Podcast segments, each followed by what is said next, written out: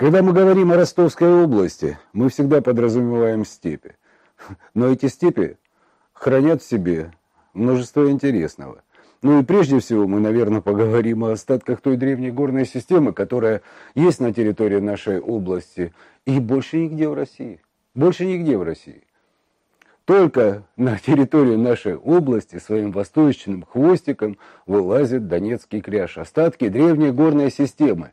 И с этим связано чрезвычайно много интересных вещей, которые здесь можно встретить. Прежде всего, это скалы. Скалы донских степей. Звучит это э, парадоксом для жителя Средней России, ну и всей остальной планеты. Но, тем не менее, они есть. Э, древняя горная система за миллионы лет своего существования давно разрушилась, погребена под осадками. Э, Все это занесено. Но обнажается это нигде, кроме как в долинах рек. А в долинах рек, мы знаем, что по территории Ростовской области текут многие реки, и у многих на ушах, как говорится, есть такое э, имя речки, Кундрючая. А поговорим вообще, что такое речка Кундрючая. Под ее руслом находятся складки. И вот там, где ее течение совпадает э, с простиранием пластов, речка носит равнинный характер, со спокойными берегами, заросшими тростником. Но только она попадает э, в то место, где на пути ей встречается э, пласт какой-то породы, э, горной породы, трудно размываемой этой рекой, сразу же над рекой измываются скалы. И эти скалы достигают высоты до 30-40 метров, и даже это такие у нас уже популярные места тренировок альпинистов. Ну, таких скал на Кундрюче, я скажу вам, очень много – но э, вот э, самое, наверное, интересное состоит в том, э, что э, вот проявления, эти проявления, они все на территории нашей области э, сосредоточены в долинах рек. Есть еще река Лихая со своими прекрасными берегами, но э, сейчас мы эти речки просто мы с вами о них говорим, потому что это как бы наш скальпель, которым вскрыта поверхность нашей степи. Что интересного есть в этих скалах? Ну, вы меня спросите, э, ну, кроме скал, что есть? Ну, каньоны есть. Любая балка, любая балка, прорезывающая берега Кундрючей, э, содержит в себе чрезвычайно интересные места, в которых можно найти все, что угодно, вплоть до реликтов э, тех далеких времен, которые были... сотни тысяч лет назад. Сохранились растения, редкие виды папоротников. В этих э, каньонах наших степей можно встретить э, даже светлячков вот, теплым августовским вечером. Э, в принципе, есть и водопады. Есть водопады искусственные, есть водопады естественные. Есть на речках Кундрючей, Лихой, Пороги есть масса интересных вещей, но э, что нас влечет прежде всего к этим камням? Э, две вещи, которые э, всегда привлекали людей, это всяческие отверстия в земле, это пещеры.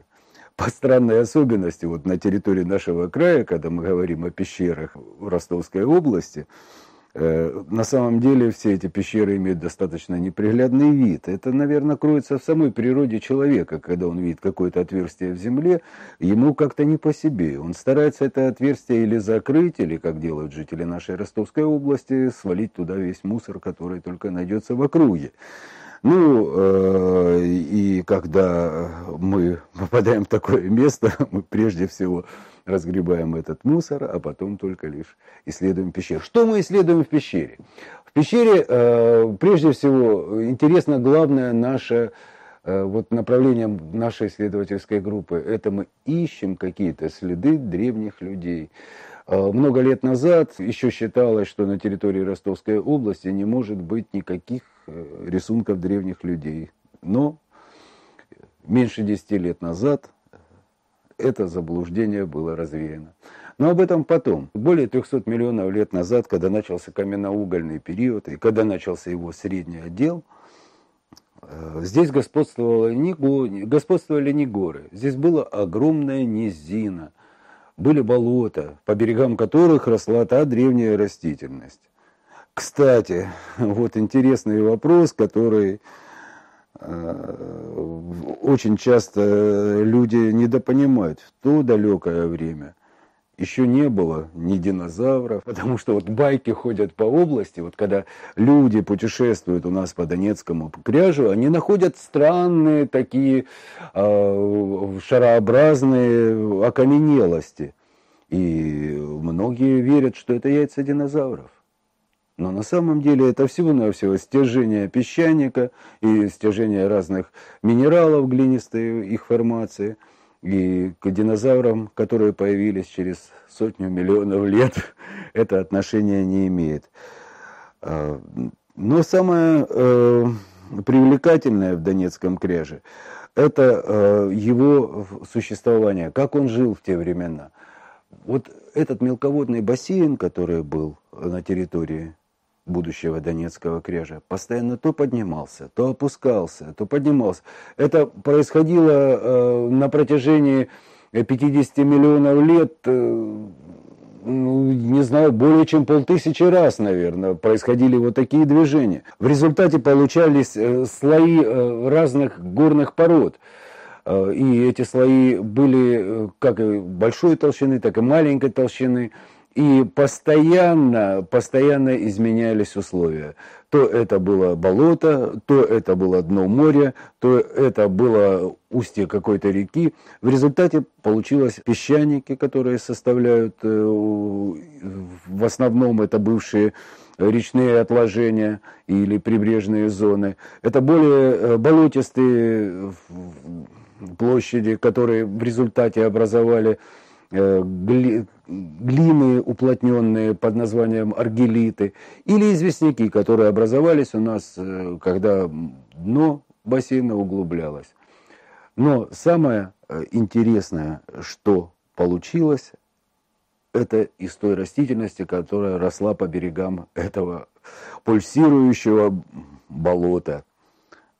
Из них, из этих растений в результате получился каменный уголь. И вот на территории нашей области, наверное, самое ценное сырье, которое э, содержится в породах Донецкого кряжа, это каменный уголь. У нас в большинстве своем это антрациты. Антрацит э, вообще содержит в себе максимальное количество углерода из всех углей и э, является чрезвычайно ценным сырьем. Вы не подумайте, что антрацит это э, уголь для э, топки. Но это все равно, что топить ассигнациями, топить антрацитом. Вся химическая промышленность, вся органическая химия может держаться на тех веществах, которые содержатся в этом ценнейшем виде э, угля. Но с чем э, дальше завязан этот уголь? Этот уголь завязан с тем, хотя мы живем в этом краю, но об этом совершенно не знаем. Это угледобыча. Угледобыча на территории нашей области. Это э, прежде всего люди, которые каждый день спускаются в шахты. О их тяжелом труде если учесть, что, как я уже раньше говорил, пульсирующий бассейн приводил к тому, что постоянно сменялись условия, и прослойки этих углей не такие уже и большие для промышленной разработки. Ну, немножко больше метра уже считается промышленно э, значимым пласт, таких пластов около 200. И э, знаете, с этим э, как бы связано следующее. Это угольные отвалы, которые являются сейчас современной частью рельефа нашей области. Это терриконники, как правильно они называются, но мы их называем терриконами. Э, в переводе с французского это коническая земля, но очень много интересного связано и с этими терриконами. Вот представьте себе, взяли мы из шахты, вытащили все как мы их называем, вскрышные ненужные породы, сделали конусообразный отвал, похожий на вулкан, и получился вулкан. На самом деле. Внутри поднялись температуры до полутора тысяч градусов. Э, из э, боков этих терриконов на боках этих терриконов появились отверстия, из которых вырываются сернистый газ, нашатырь. И как настоящий вулкан. Их даже называли, называли раньше с оговоркой называли фумаролами. Э, но теперь уже без всяких оговорок э, такие образования на конусах терриконов называются именно так.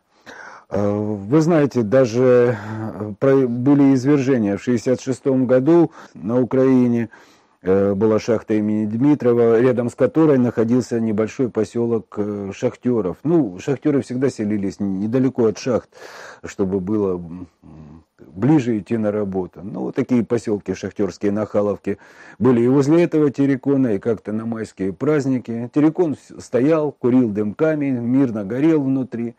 Но э, на майские праздники зарядили дожди, и склон террикона сполз, и вода хлынула вовнутрь.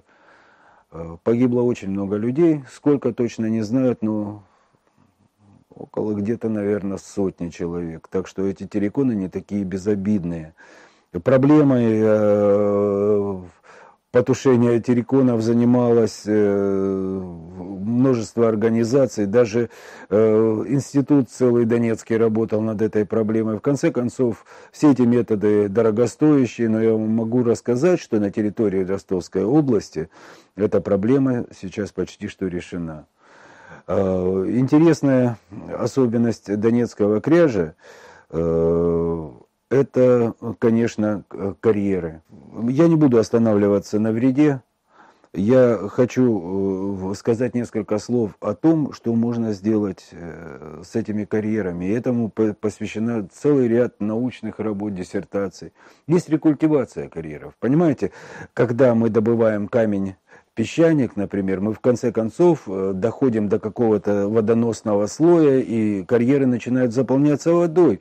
Пока у нас хватает рентабельности производства, чтобы тратиться на откачку воды, мы работаем. Но как только это пропадает, карьеры заполняются водой, у нас возникают прекрасные скалистые каньоны с голубой прозрачной водой, э, которые просто просятся быть местами отдыха. В древние времена наш Донецкий кряж представлял себе собой три хребта, которые тянулись э, с северо-запада на юго-восток. И что интересно, и что мало кто знает, что э, этот горный хребет пересекал место, где теперь течет река Дон. И сегодня можно обнаружить на берегу реки э, каменные породы Донецкого кряжа, которые Э, уходят. Э, и, кстати, интересное, э, там стоит хутор сейчас, называется он Старозолотовский. И вот почему пошло название Золотовский, вот здесь как бы история еще немножко. Говорят по одной из легенд, что там найдено было золото. Но на самом деле, если вот так исследовать, там было огромное нерестилище осетровых рыб. И это было очень доходное, золотое место, как золотые горки. Они не потому, что там было найдено золото, а потому, что они приносили быстрый и большой доход. Что э, вообще главное в нашем Донецком креже? Мы его не увидим с проторенных дорог. Ведь дороги всегда прокладываются по водоразделам. Здесь удобно ехать, здесь прямые, большие пространства, сворачивать никуда не надо. Едем по гребне, слева начинаются овраги, справа начинаются овраги, начинаются реки, а мы едем по прямой. Но мы ничего не видим. Мы едем по самой удобной дороге. Сходим вправо-влево, а тут уже в 200 метрах справа от нас, вот как мы подъезжаем к Каменску, а, э, в ущелье течет речка среди скал, образуя умуты э, с нависшими красивыми грядами э, топорщащихся сланцев. Слева от нас великолепные скальные стенки, которых никто не видит, хотя они находятся в 100 метрах. Здесь же э, дремучий лес, в котором можно встретить э, различных животных, где давно прижились бобры. Э, поэтому все впереди и Донецкий кряж, такое пространство, что его еще надо изучать и изучать, и изучать каждому из нас, чтобы понять всю красоту этих степных гор. Мы говорили сейчас о Донецком кряже, но это не единственные скалы Донских степей. У нас еще э, в запасе находится Донецкая возвышенная равнина, которая располагается севернее Донецкого кряжа. И там тоже есть свои скалы. И южнее, на территории северо-приазовской возвышенности тоже есть свои скалы. И все они хранят загадки какие-то, какие-то свои особенности. И э, это все переплетено с человеческой историей. Например, э, вот вы, такая вещь, как золото, она уже прозвучала у нас э, в рассказе, в маленькой фразе про хутор Золотовский. А что на самом деле на Донецком кряже? Есть ли у нас золото? Да, у нас золото есть. Но оно не валяется на поверхности, его очень трудно добывать, хотя с этим были связаны человеческие истории. Вот э, это интересный у меня в руках камешек лежит, в нем вот такая золотистая, золотистое включение переливающееся. Это камень, который к золоту отношения не имеет. Минерал, который называется перит. Его еще называют золотом дураков. И вы знаете, это не все было бы так весело, наверное. Его очень часто принимают за золото, и отсюда пошли многие легенды. Но э, и человеческие трагедии были связаны с этим. Э, люди иногда занимали очень много денег, пытались разработать эти золотые, в кавычках, жилы, а на проверку это оказывалось просто соединением железа и серы.